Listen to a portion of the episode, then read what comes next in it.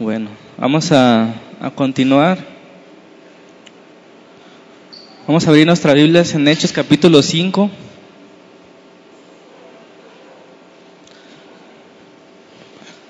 Hechos capítulo 5.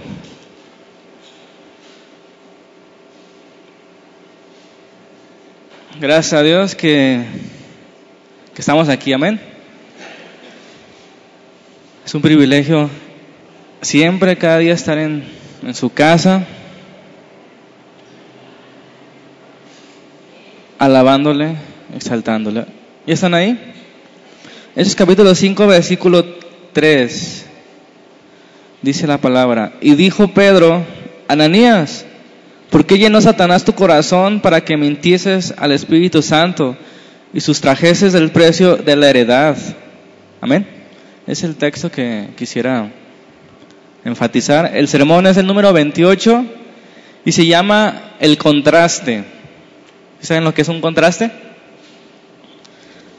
Sí, a ver qué es. Ayúdeme ahorita que necesito que me ayude. ¿Qué es el contraste? ¿Qué es un contraste?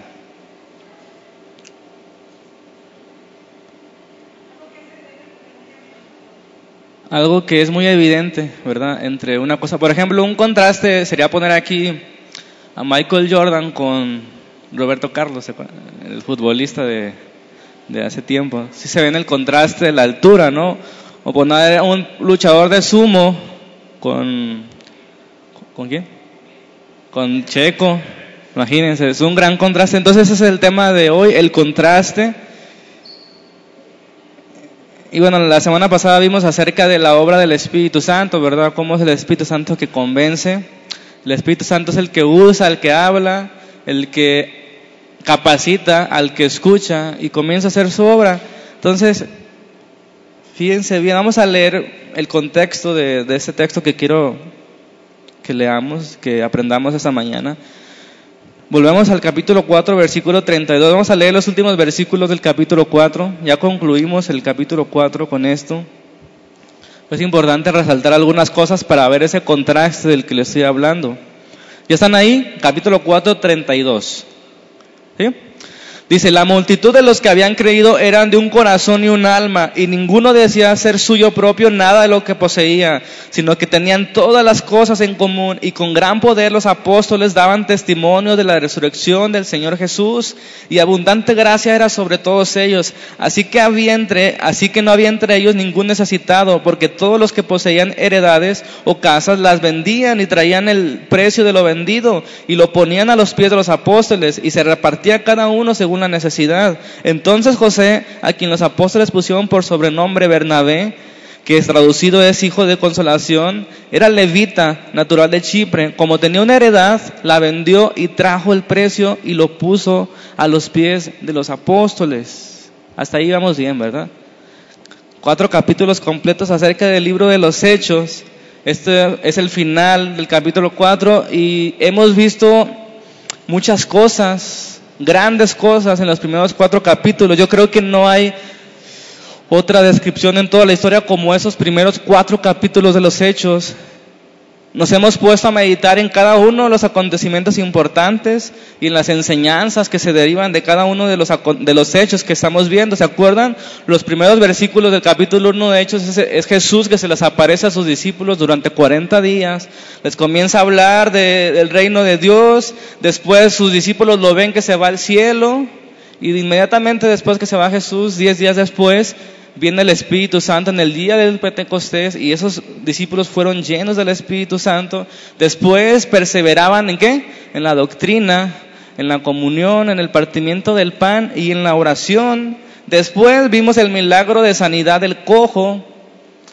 Inmediatamente después la gran persecución sobre la iglesia y cómo reaccionaron ellos mediante la oración, cómo oraron y cómo fue aumentando sobrenaturalmente, cómo tembló el templo. Todo eso estamos viendo acerca del libro de los hechos, la iglesia cristiana de origen. Todo esto era maravilloso, Dios estaba en ellos y ellos estaban con Dios.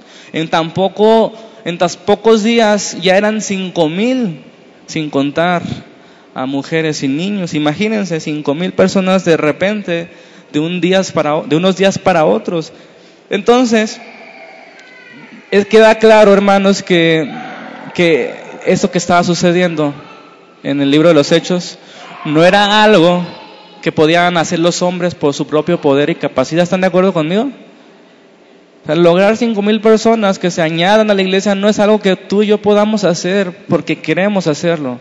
Que más quisiéramos, ¿no? Este, que se añadieran. Pero no es algo que esté en nosotros, es algo que está en Dios y el Espíritu Santo era el que trae la capacidad, que usaba los medios y que actuaba directamente, a veces sin medios.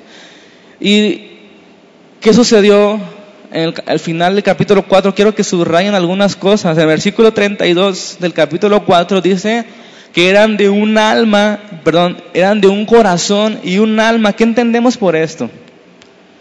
Todos los que habían creído, era la multitud, eran prácticamente 20 mil entre hombres y mujeres y niños, ¿verdad? Dice, eran de un corazón y un alma. ¿Qué entendemos por esto? A ver. Un solo sentir y pensar. ¿Están de acuerdo con esa versión? Si no, la sacamos a la hermana. Porque anda comprando versiones raras. Entonces estamos de acuerdo, ¿verdad? Un solo sentir y qué? Pensar un corazón, sentir, y un alma, un pensar, un actuar. Entonces dice, tenían todas las cosas en común. Eso es difícil. Imagínense si en una misma familia, cuatro personas, es más, en un matrimonio, un hombre y una mujer para hacer un mismo sentir y un mismo pensar, un corazón y un alma, es muy difícil, son muchos años que debes trabajar y orar al Señor para que pueda ser uno solo, pero aquí dice que más de cinco mil personas eran de un mismo corazón y una misma alma, tenían las cosas en común, versículo 33, daban testimonio con poder de la resurrección del Señor, ahí está la, la clave, porque la abundante gracia era con, sobre todos ellos. ¿Qué es la abundante gracia? ¿Qué es gracia? ¿Algo qué? Favor inmerecido. El favor inmerecido de Dios estaba sobre ellos, por tanto, todas las cosas se les eran en común y eran un solo sentir. Versículo 34. Así que, esa palabra es muy clave que conecta todo lo anterior. Así que no había entre ellos, ¿cuántos? Entre los cinco mil no había ninguno necesitado. No había ningún necesitado porque todos los que poseían heredades, casas, ¿qué dice ahí? Las vendían. Y luego en el 35 dice, y se repartía cada uno según su necesidad. ¿Cuántos están listos para esto? No, verdad, yo ni siquiera tengo casa, así que... ¿Qué cuadro de la iglesia cristiana? ¿Qué cuadro de esos hombres? Vuelvo a repetir cosas que no se pueden lograr con la pura fuerza de voluntad. Por más que queremos ponernos de acuerdo, no podemos tantas personas tener un mismo sentir. Es imposible esto para los hombres, pero para Dios es posible, porque la abundante gracia era sobre ellos y ellos estaban anteriormente perseverando en la doctrina, en el partimiento del pan, en la comunión unos con otros y en la oración. Entonces, eso que vemos aquí es resultado de la llenura del Espíritu Santo, de haber sido capacitados. No estaba en sus fuerzas, estaba en la capacidad que el Espíritu Santo nos da. No había entre ellos ningún necesitado. Y yo creo que más que vender las casas y todo lo que ustedes quieran, ese es el punto, que no había entre ellos ningún necesitado. Los que daban eran, lo daban con alegría y no por obligación. Como dice la escritura, ¿verdad? Dios bendice al dador alegre. Todos los que daban sus casas, a excepción de, del caso que vamos a estudiar hoy, lo daban con alegría. Se gozaban. Aquí pone al final del del capítulo 4, versículo 37, que Bernabé, que después fue compañero de Pablo, dijo, bueno, yo tengo una, una casa, una heredad, ahí les va. La voy a vender y la voy a traer porque hay mucha necesidad aquí con nuestros hermanos. Ah, eh, los acababan de conocer, se acababan de conocer. Días antes eran pues, posiblemente sus enemigos, esos cinco mil que se añadieron. Posiblemente esos cinco mil eran los que estaban ahí en la cruz, ¿verdad? Riéndose de Jesucristo. Pero aquí, de repente, todos vendían sus propiedades. Y quiero que quede claro que nadie los obligaba a dar. Era simplemente que había un mismo sentir, un mismo corazón, se dolían con los que se dolían. Veían la necesidad y vamos a vender.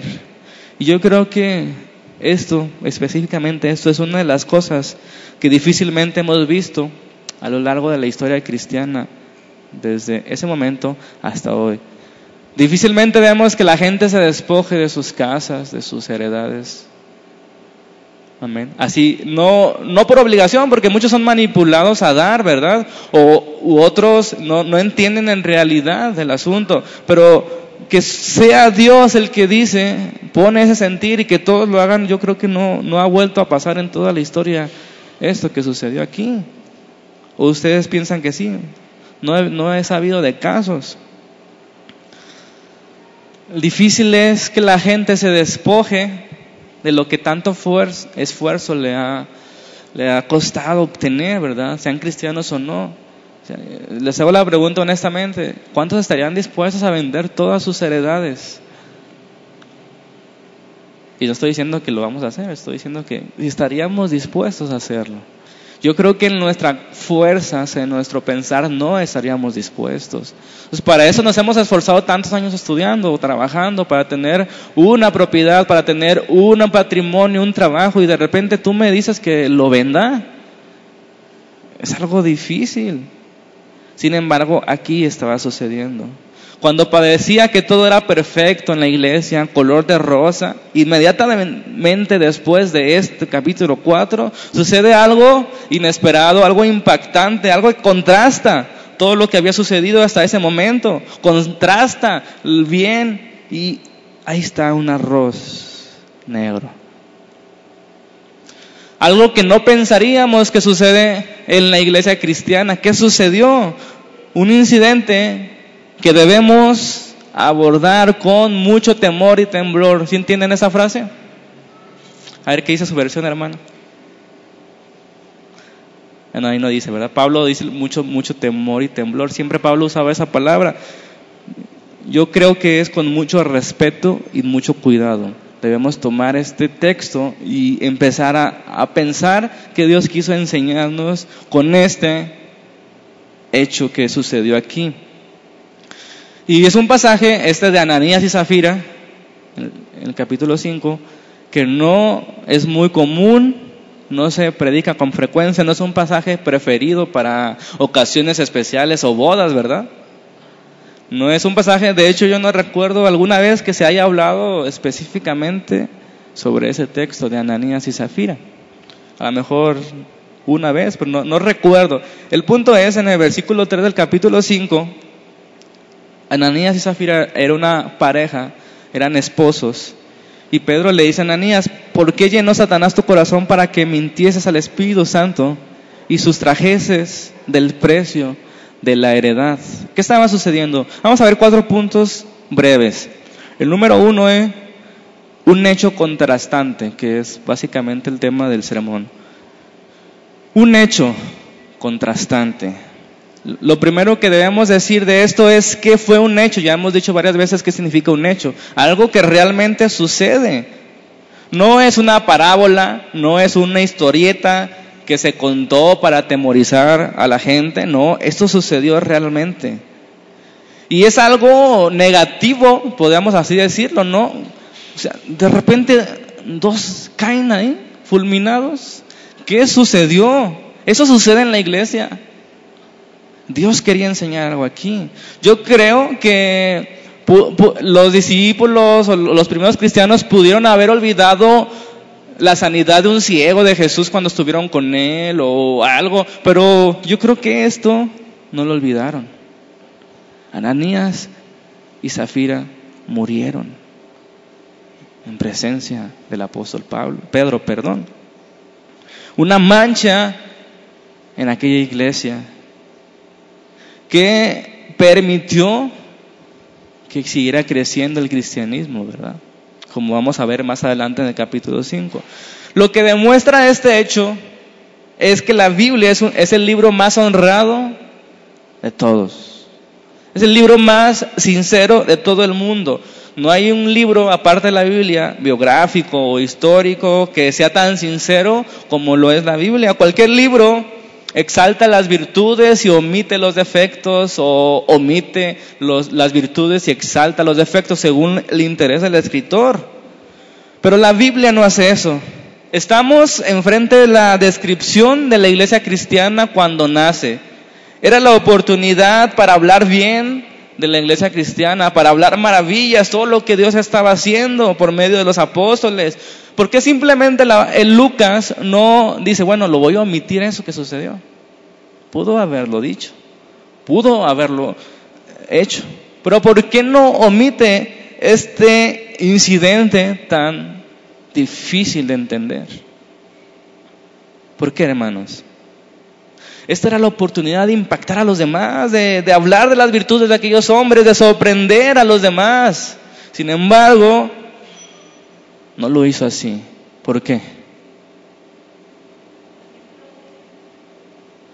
Porque Dios no está interesado en impresionar a nadie, sino en decir la verdad. Amén. Dios no está impresionado ¿Ustedes creen que un ser como Dios, tan poderoso, tan grande, tan omnipotente, va a querer impresionar con, con historietas? Cuando Él hizo de su palabra el universo en el que vivimos. Dios no está interesado en impresionar a nadie, sino en decir la verdad. Y la verdad es que la iglesia no es perfecta, aún desde sus inicios. Y aquí lo vemos claramente.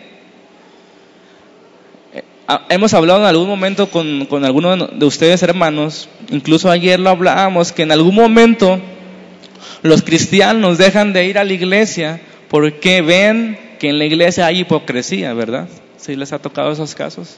Es muy frecuente. ¿Por qué no vas a la iglesia? No, pues porque los cristianos son bien hipócritas. Y bueno, la pregunta es, ¿quién les enseñó que en la iglesia hay perfección?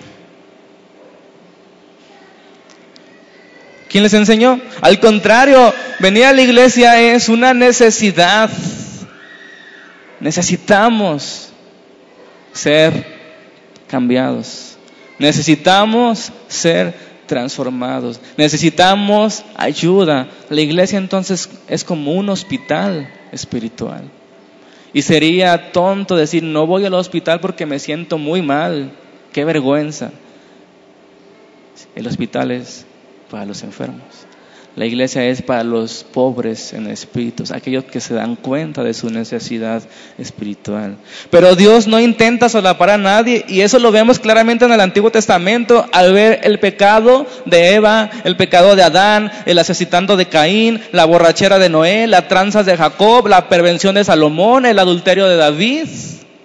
Dios no esconde el pecado.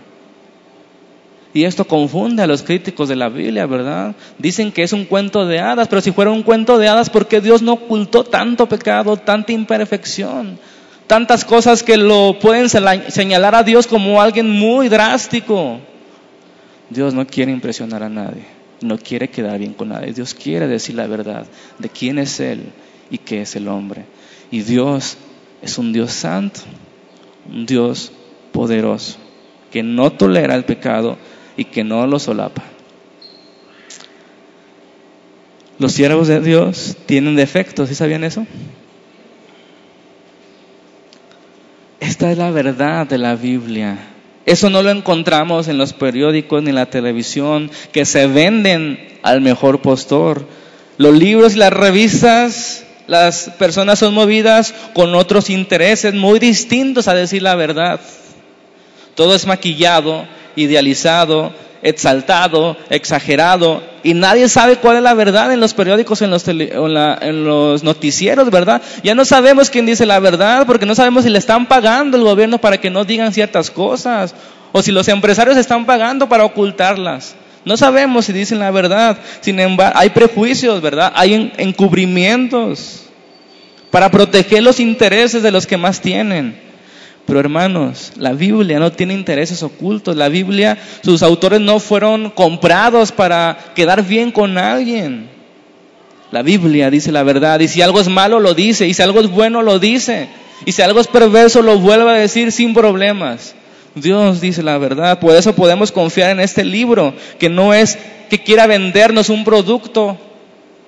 La Biblia quiere decirnos la verdad, la verdad acerca de Dios y acerca del hombre, de la necesidad del hombre de Dios, del camino a Dios, de que estamos perdidos en camino al infierno si no regresamos a Dios. Eso quiere enseñar la Biblia. La Biblia no quiere obtener algo, quiere ofrecer algo. La verdad que libera, que transforma, que sana. Ese es el Dios y podemos confiar en la Biblia porque no esconde aún las cosas malas que podían traer desprestigio. Aquí lo que sucedió con Ananías y Zafira no es algo sencillo de entender, ¿verdad? Ustedes pueden entender que dos miembros de la iglesia deciden dar una heredad, vamos a venderla. Y de repente, bueno, pero no les voy a dar todos porque los apóstoles se la van a robar. Mejor nos quedamos con una parte, ¿no? Y de repente viene Pedro y dice, ¿por qué mienten al Espíritu Santo? Nadie les dijo que las dieran, pero ustedes decidieron darla. Y ahora están mintiendo contra el Espíritu Santo. Vas a morir, Ananías. Qué difícil pasaje de entender, ¿verdad? Lo, lo que hay que aclarar antes de ver este pasaje, tenemos que entender por qué Lucas, que es el que escribió el libro de los Hechos, apuntó este pasaje aquí. En primer lugar, porque no quiero ocultar nada, pero debe haber algo que Dios quiso enseñarnos aquí. Y, y tenemos que dejar claro algo en el versículo 34 del capítulo 4. Dice ahí que no había ningún necesitado, porque todos los que poseían heredades o casas las vendían y traían precio al precio de lo vendido. La pregunta es, ¿por qué vendían sus casas. Había maratónicas como las que hay en televisión donde dicen, tú pacta con Dios y te va a bendecir, da tu casa y te va a dar más. ¿Había ese tipo de cosas? No, ¿verdad? ¿O estaban los apóstoles predicando de Malaquías 3 cada domingo? Tampoco, ¿verdad? Para nada. Nadie estaba obligado a dar algo. ¿Eso queda claro? No eran maldecidos por no dar el diezmo, ¿verdad? Como muchos utilizan en estos días. Entonces es importante también descartar que la iglesia primitiva, primitiva perdón, era comunista. No es cierto. ¿Saben lo que es el comunismo? Bueno, les leo una definición rápida. El comunismo es una forma de organizarse socialmente y, económicamente que se caracteriza por el control colectivo de la vida comunitaria. Quitan las propiedades privadas y eliminan las clases sociales. Este, China, por ejemplo, o Venezuela tienen esta forma de gobierno este sistema es obligatorio. A todos los que tienen casa se las quitan. No les preguntan, ¿quieres dar tu casa? No, se las quitan y las reparten entre todos. Ah, Eso puede sonar bien, pero hay un problema con esto porque los flojos, ¿cuántos flojos hay aquí? Digan la verdad, Dios los está viendo. Los flojos ganan lo mismo que los trabajadores y eso es algo injusto. ¿Están de acuerdo? Y estaban obligados a dar. Ninguno progresaba, solamente los gobernantes son los que progresan, ¿verdad? En cualquier sistema político es lo mismo. Pero en el comunismo todos son pobres, no hay clases sociales. Entonces la iglesia no era un tipo de comunismo. ¿Por qué? Porque lo que sucedía aquí era voluntario. Nadie les obligaba a dar, a vender sus casas. Era voluntario absolutamente. ¿Cuántos no han dado algo así grande? Voluntariamente y Dios los ha bendecido. Eso se trata, del dador alegre, no por obligación o por necesidad, porque Dios ama al dador alegre. Después, aquí Bernabé, en el versículo 37, el que andaba con Pablo después vendió su heredad y trajo el dinero. Y aquí termina, hermanos, el cuadro hermoso y de repente nos encontramos con Ananías. Yo pregunto, ¿Cuál fue la motivación de esta pareja al ofrecer su heredad? El texto no dice muchas cosas, ¿verdad? ¿Cuál sería la motivación de esas personas para dar su propiedad? Una posibilidad puede ser que lo hicieron para impresionar, ¿verdad? Otra posibilidad puede ser que lo hicieron porque ah, todos están dando la emoción del momento, vamos a dar nuestra casa. Y ya cuando la vendieron, no, es mucho dinero, mejor le damos una parte. ¿Cuál fue el pecado de esos hombres? Murieron al instante. Pero cierto hombre en el versículo 1 del capítulo 5, llamado Ananías, con Zafira su mujer, vendió una heredad y sustrajo del precio. Sabiéndolo también su mujer y trayendo solo una parte, la puso a los pies de los apóstoles. Y dijo Pedro a Ananías, ¿por qué llenó Satanás tu corazón para que mintieses al Espíritu Santo y sustrajeses el precio de la heredad? Reteniéndola, no se te quedaba a ti y vendida no estaba en tu poder. ¿Por qué pusiste esto en tu corazón? No has vendido a los hombres, sino a Dios. Al oír Ananías esas palabras, cayó y expiró. ¿Qué sucedió con la demás gente que vio esto? Ahí dice, vino un gran temor sobre todos los que oyeron. Vino un gran temor sobre todos los que oyeron. No fue Pedro el que originó la muerte, ¿verdad? Pedro solo fue un portavoz de Dios. Dios estaba enseñando cómo es Él y cómo actúa y que sigue detestando el pecado. La pregunta más frecuente de este pasaje es, Ananías y Zafira, Zafira perdón, fueron condenados y enviados al infierno. Y aquí todos se dividen, ¿verdad? Es una de las preguntas más difíciles de contestar de toda la Biblia. Ananías y Zafira fueron condenados y enviados directo y sin escalas al infierno? Esa es la respuesta, la respuesta más sincera es la que dijo Checo. No lo sé con exactitud. No lo sabemos. Y nadie puede asegurar si sí o si no. Pero vamos a ver un pasaje. 1 Corintios 11, 27, donde también hay un caso de que algunos mueren siendo miembros de la iglesia.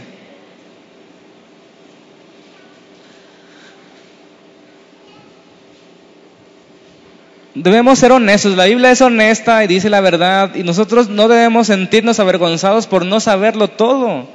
Honestamente decimos, no lo sé, no lo sabemos, no tenemos por qué defender un sistema doctrinal, ¿verdad? Nuestra postura, debemos ser honestos, no sabemos, no hay suficientes elementos.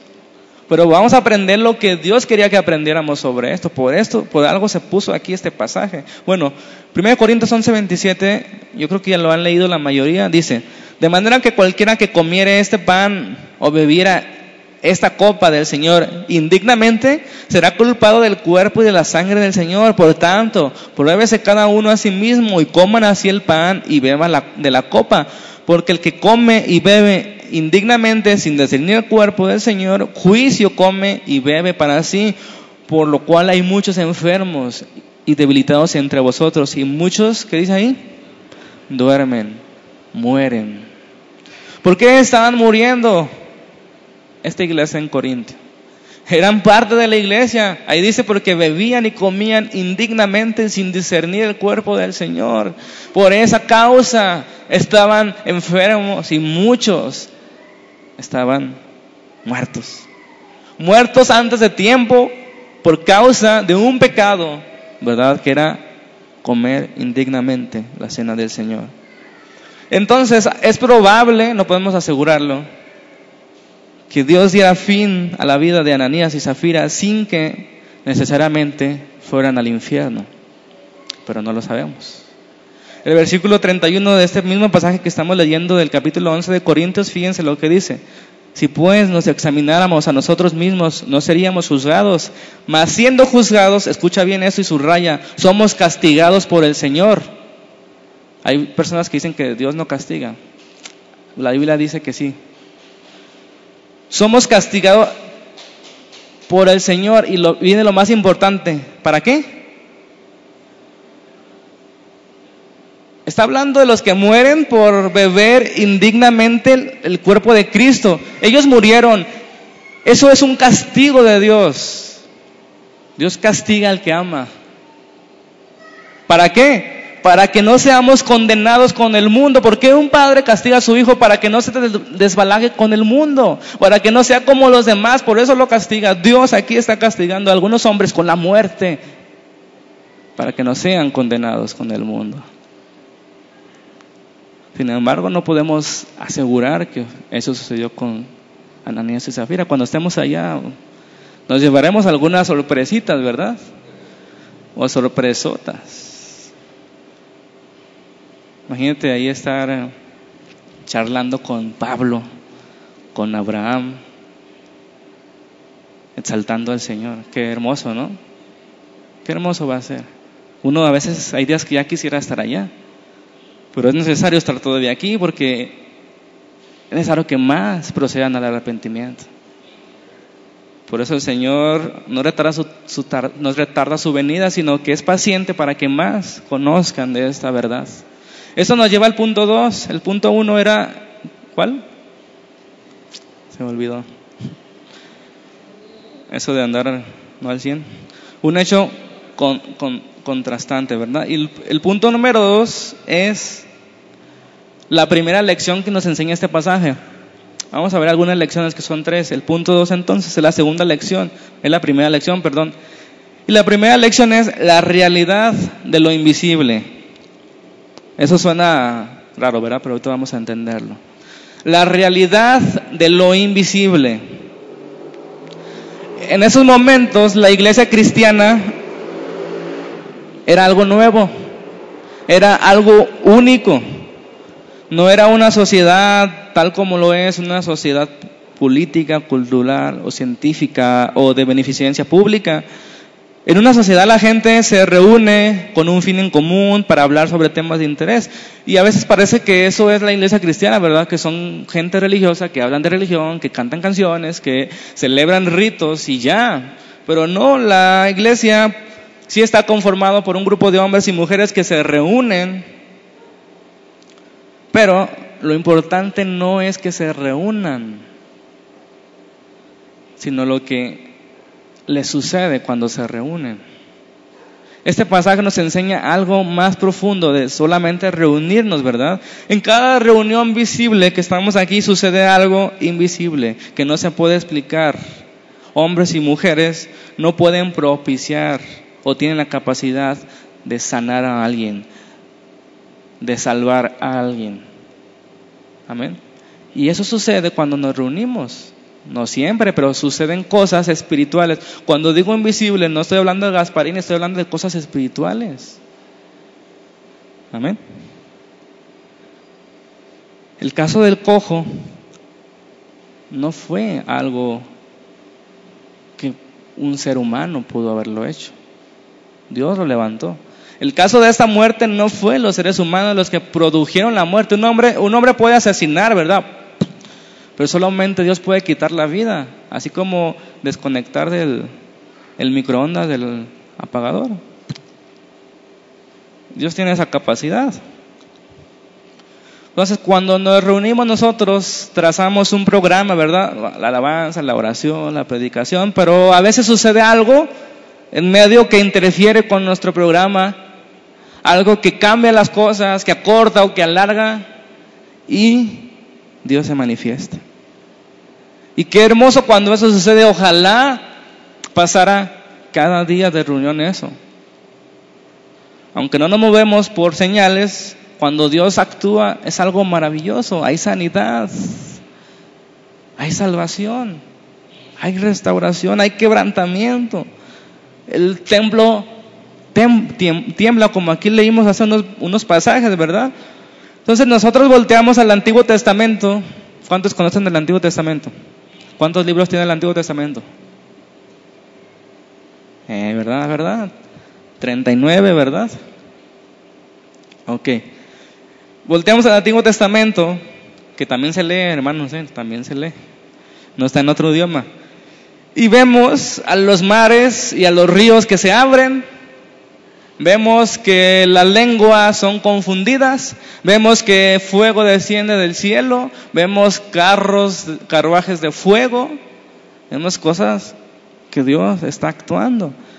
Amén. Y aquí en Hechos, como en nuestros días la gente se reúne, nosotros nos reunimos los domingos, los miércoles, los sábados, pero eso no es lo importante porque también allá se reúnen en el fútbol, ¿verdad? Lo importante es lo que sucede cuando nos reunimos. De vez en vez Dios se manifiesta de una forma anormal, invisible, espiritual, siempre para sus propósitos. Simplemente estábamos reunidos y sin buscar algo, Dios viene y visita y pasan cosas, como en el día de Pentecostés, que bajaron lenguas como de fuego, o después cuando tembló, pasan cosas sobrenaturales. Sucede algo extraño, algo anormal, pero es la demostración del poder de Dios. Pedro y Juan no planearon la muerte de Ananías y Zafira. Pedro y Juan no planearon la sanidad del cojo. Pedro y Juan no planearon que el templo temblara. poder de Dios directamente, manifestándose. Hay muchas cosas que tú y yo podemos hacer en la iglesia. Hay muchas cosas que podemos realizar en nuestra capacidad. Podemos hacer una colecta para ayudar a algún hermano. Podemos hacer una campaña. Podemos hacer algunas sociedades de beneficencia.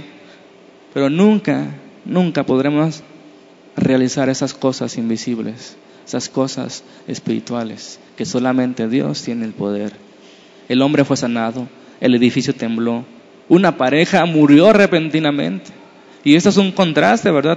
puras cosas maravillosas y de repente mueren. Qué fuerte. entonces, lo, terminando este punto, lo que tenemos que saber de la iglesia es que no importa lo que las personas hagan, sino lo que les sucede. ¿Por qué?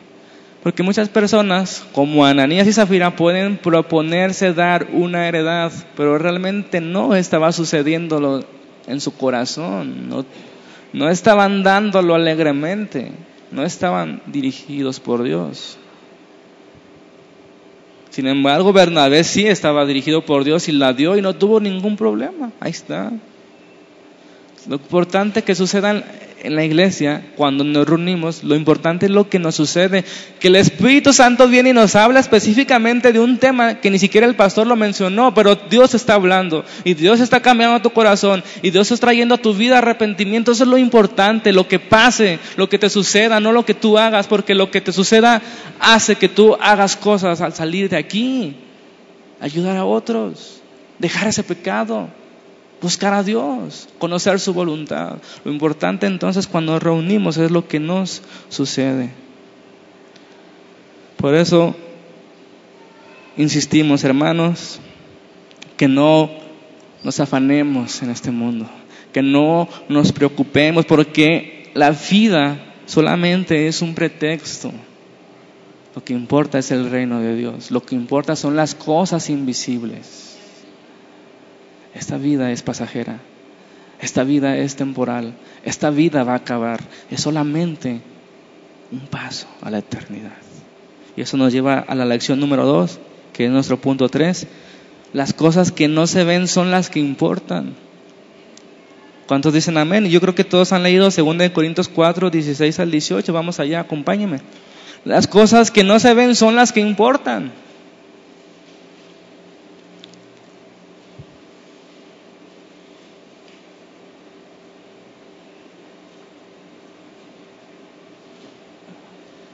¿Ya estamos ahí? Segunda de Corintios 4, 16. Por tanto, no desmayamos. Amén. ¿Cuántos han sentido ganas de desmayarse ya por lo difícil de la vida? Dice, por tanto no desmayamos. Antes, aunque este nuestro hombre exterior se va desgastando, el interior no obstante se renueva de día en día porque esta leve tribulación momentánea produce en nosotros cada vez más excelente y eterno peso de gloria, no mirando nosotros las cosas que se ven, sino las que no se ven. Pues las que se ven, ¿qué dice ahí? Son temporales, pero las que no se ven, ¿y cuáles son las que importan? Las que no se ven, las eternas. Si hay un pasaje que el mundo necesita escuchar y que la iglesia necesita escuchar en esos tiempos es este. Lo que importa son las cosas que no se ven. La generación en la que vivimos, hermanos, se ha olvidado de lo invisible, de las cosas que no se ven, de las cosas de arriba, de las cosas eternas, de las cosas que no son temporales, las cosas que realmente importan y trascienden.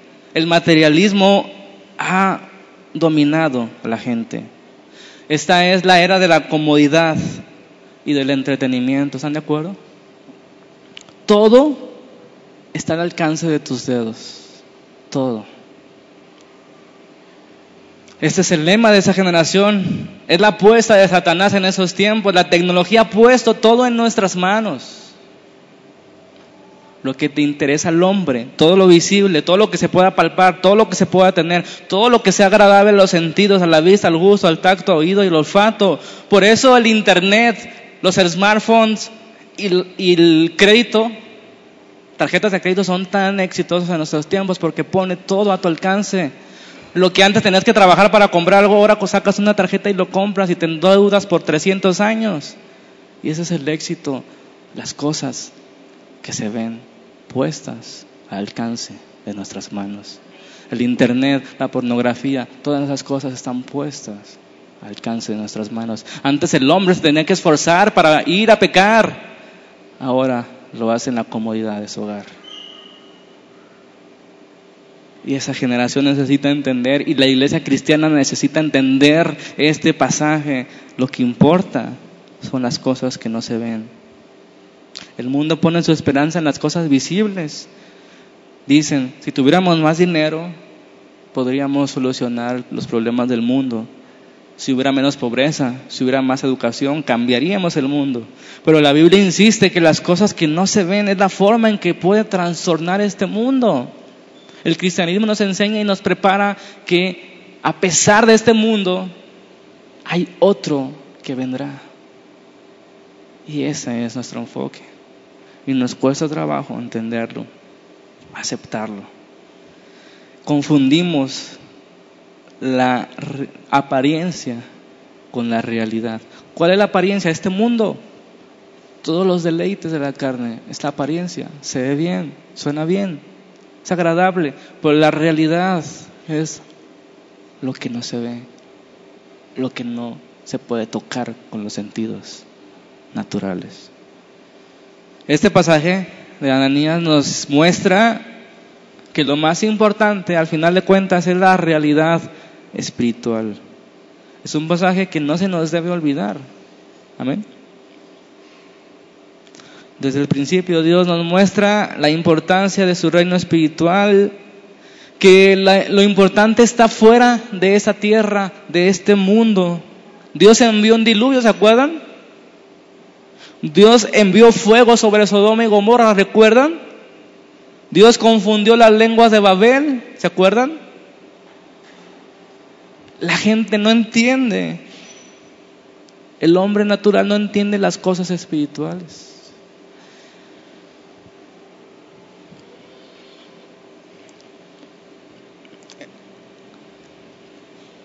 ¿Ustedes creen que el hombre no entienda que Dios envió un diluvio y puso un arca? Sí lo entiende el hecho, pero no entiende lo espiritual de ese hecho. El hombre puede entender que Jesucristo vino a morir a una cruz, pero no entiende el hecho, la realidad eterna, que si no hubiera morido, estaríamos condenados para siempre en el infierno. No logra entender lo, lo, espiritual, lo invisible, lo que no se ve, lo que no se puede tocar. Puede entender todo lo que se ve, puede entender esa cruz ahí y llora, pero no puede entender la realidad eterna, la trascendencia de esa muerte y la necesidad que tenemos de arrepentirnos para ir a esa cruz. El hombre natural, dice la escritura, no puede entender, solo ve lo temporal, no va más allá. Pedro recibe una revelación de Dios de lo que les iba a suceder e, a esta pareja. Vuelvo, a leer el versículo 5 del capítulo 5 de Hechos. Al oír a Ananías esas palabras, cayó y expiró. Vino un gran temor sobre todos los que oyeron y levantándose los jóvenes lo envolvieron y sacándolo lo sepultaron. Pasando un lapso como de tres horas sucedió que entró su mujer no sabiendo lo que había acontecido. Entonces Pedro le dijo, dime, ¿vendiste en tanto la heredad? Le dio otra oportunidad a la mujer, ¿verdad? ¿Vendiste en tanto la heredad? Y dijo ella, sí, en tanto. Y Pedro le dijo, ¿por qué conveniste en tentar al Espíritu del Señor? He aquí a la puerta los pies de los que han sepultado a tu marido y ahora te sacarán a ti. Qué fuerte. Tampoco es que Dios siempre actúe así, ¿verdad? Si no, no estaríamos aquí nadie el mundo estaría vacío. Pero qué fuerte lo que sucedió en esa iglesia, qué contrastante. Pedro no estaba adivinando lo que iba a suceder, Dios se lo reveló lo invisible, lo que iba a suceder. No estaba en su mente, en, en su naturaleza, estaba en lo espiritual. Por eso habló con esa autoridad, por eso habló con esa certeza, vas a morir. ¿Y qué sucedió? Murió. Prácticamente les anunció su muerte inmediata. Imagínense, ¿sabes qué, Ananías? Déjame decirte que te vas a morir en dos segundos. Uno, dos. Adiós. Así. Ni siquiera fue como el rey Ezequías, ¿verdad? Que hubo oportunidad de que se arrepintiera. Aquí no hubo. Ananías, vas a morir. Y murió en ese instante. La gran enseñanza, hermanos, de la Biblia es lo importante que es lo espiritual lo invisible. Una pregunta, ya para pasar al último punto. ¿Es el mensaje del Evangelio un llamado para portarnos mejor y así mejorar el mundo? Repito, ¿es el Evangelio un llamado para portarnos mejor y así mejorar el mundo? Dicen que sí o dicen que no, ya me confundieron. Están así o dan torcidos. A ver, destuérzanse. ¿Sí o no? Es un llamado a resolver el problema de la pobreza, las injusticias. Y a veces nos desgastamos, nos enfocamos en esta cosa. Hermanos, el Evangelio es espiritual. El problema del hombre no es la pobreza. El problema del hombre no es lo temporal, es su corazón, es eterno. Es que están en rebelión con Dios, no son amigos de Dios, no tienen paz para con Dios, por lo tanto están condenados para siempre. Pero dice Pedro, ¿por qué llenó Satanás tu corazón para que mintieses al Espíritu Santo? Esto nos lleva al punto número cuatro y final, que es la tercera lección de este, pasaje. La realidad de Satanás. ¿Sí lo conocen? Yo he escuchado de él. Lo he visto pasar por ahí. La realidad de Satanás. Satanás forma parte de un reino invisible, ¿verdad? El reino de las tinieblas. Y el colmo de la necedad es no creer que Satanás exista. Y que tiene en marcha un plan. Piensan que como no han visto al diablo no existe, pero la Biblia nos muestra que Satanás es un ser con su propia personalidad. Y no podemos ignorar sus maquinaciones, su forma de actuar. Porque el mundo está como está, porque el dolor, porque la enfermedad, porque las guerras. La respuesta está en Génesis 3 y ahí estaba Satanás. Dios creó al mundo y lo hizo todo perfecto y bueno en gran manera. Luego el diablo, la serpiente antigua, el padre de la mentira, vino sutilmente a tentar al hombre, a traerle una tentación grande. Y lo engañó. En la primera creación de Adán y Eva, Satanás engañó a una pareja y dañó. Y en esta segunda creación, que es la iglesia, a través del Espíritu, Satanás viene a una pareja y lo las engañó. Eso debe dejar claro que nuestra guerra o nuestra lucha no es contra los seres humanos. ¿Quién tiene la razón? ¿Cuál es la mejor religión? Efesios 6, 11 y 12, ¿saben de memoria? Dice la palabra, vístanse de toda la armadura de Dios para que podáis estar firmes contra los ataques del diablo. Si existe. Si la Biblia lo dice, es porque existe.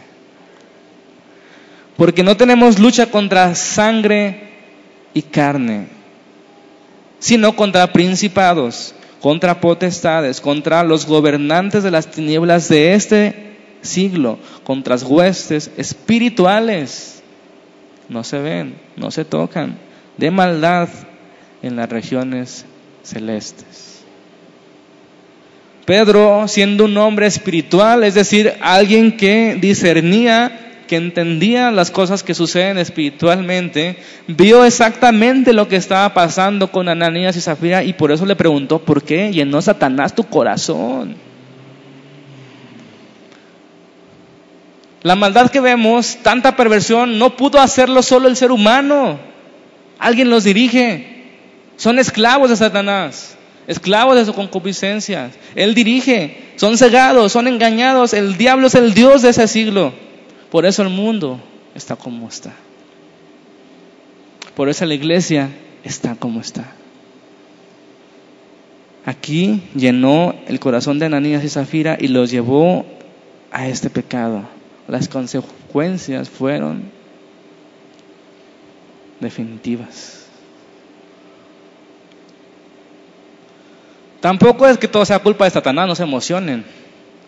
Satanás tienta de acuerdo a cada concupiscencia, a cada deseo oculto, a cada pecado de cada quien. Cada quien es tentado de una manera diferente.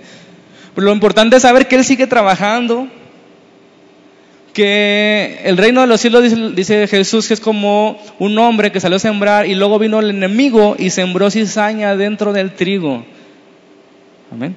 Ese fue Satanás. Dios no va a separar ahorita el trigo de la cizaña porque arrancaría también la cizaña. Es necesario que al final de los tiempos sean apartados. Amén. Por eso la maldad no termina en este momento, porque Dios es paciente. Que Dios tiene todavía muchos que va a traer a Él. Pero el enemigo vino y plantó cizaña. Con Eva y aquí con Ananías y Zafira. El diablo se disfraza de ángel de luz, dice la escritura. Se introduce como lobo con piel de oveja, anda como león rugiente buscando a quien devorar, introduce herejías destructoras, enseñanzas falsas que engañan y llevan a la condenación porque muestran otro camino que no es el único verdadero. Niega la divinidad de Cristo, niega la divinidad del Espíritu Santo, o la divinidad del Padre. Casi siempre ataca en esas doctrinas esenciales del cristiano. Él es muy listo, muy mentiroso y muy sutil. Eso es importante. Satanás no siempre se presenta como el malo, con cara así de, con una máscara de Halloween y con la cola. No, él se presenta como bueno. Esa es su forma de actuar. Así ha trabajado para estorbar al Evangelio, que es la única medicina que cura la humanidad. ¿Qué ha hecho? Ha hecho creer a la gente que son buenos y que no necesitan de un Salvador. Por eso Jesús decía a sus amigos los fariseos que se creían buenos, las rameras, las prostitutas, los publicanos, cobradores de impuestos, van delante de ustedes, fariseos hipócritas, al reino de los cielos. ¿Por qué? Porque Satanás los engaña de que son buenos, de que pueden ganarse el cielo, de que pueden ganarse su salvación. Y no es así. Solamente dice la palabra, bienaventurado el pobre en el espíritu, porque de ellos es el reino de los cielos. Aquel que ve su miseria, su pobreza y clama Señor. Como el, aquel publicano que no podía mirar al cielo, Señor, sé propicio a mí, no soy digno siquiera de levantar mis ojos a ti, Señor. Y el fariseo, yo no soy como este publicano, yo doy mi diezmo, yo hago mis oraciones. Jesús le dijo, el publicano fue justificado antes que el fariseo. ¿Por qué lo hiciste, Ananías? Esta pareja estuvo de acuerdo en quedarse con una parte, pensaron dentro de sí, los apóstoles ni se van a dar cuenta. Se olvidaban, se olvidaron de lo invisible de lo espiritual, de que Dios conoce todas las cosas, nuestros pensamientos, aún los más profundos de nuestras intenciones. Aún la palabra no sale de mi boca y el Señor ya sabe. Se olvidaron de que Dios está ahí, hermanos, no, no podemos engañar al Señor. Es mejor siempre reconocer nuestro pecado para alcanzar misericordia. Amén para que Dios nos perdone. ¿Cómo va a perdonar algo que no estamos reconociendo? El Hebreos 4:13 con este concluyo.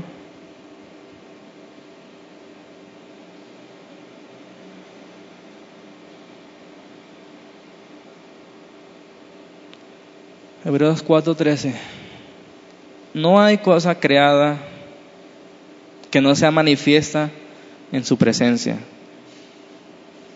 Antes bien, todas las cosas están desnudas y abiertas a los ojos de aquel que tenemos, ¿qué dice ahí? ¿A quién tenemos qué?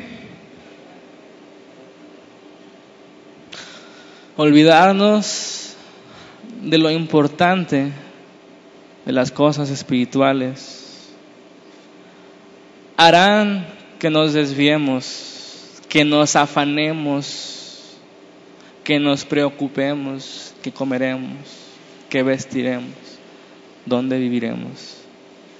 Y eso nos va a llevar sin duda a la codicia, a robar, a otros pecados más grandes. No entender que primeramente busquemos el reino de los cielos. Y esas cosas que necesitas vendrán por añadidura. Porque lo importante no son las cosas que se ven, sino aquellas que son eternas, aquellas que van a traer cada vez un peso mayor de gloria. Y ojalá, hermanos, pudiéramos, me incluyo, entender esta realidad. Satanás nos engaña cada vez, nos tienta donde más caeremos, ¿verdad?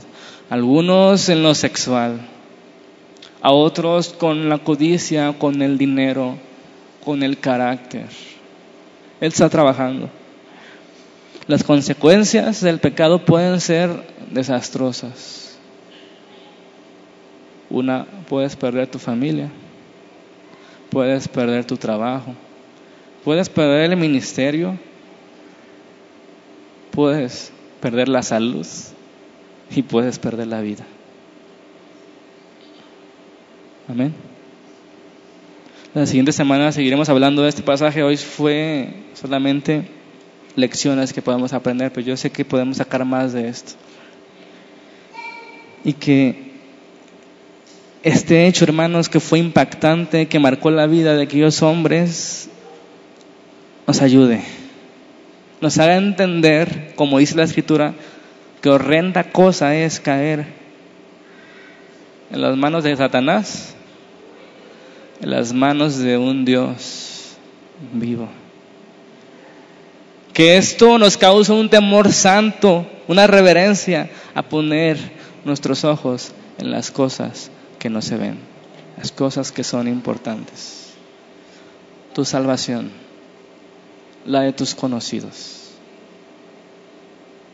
Y que Dios nos ayude a que no haya necesidad aquí. Amén.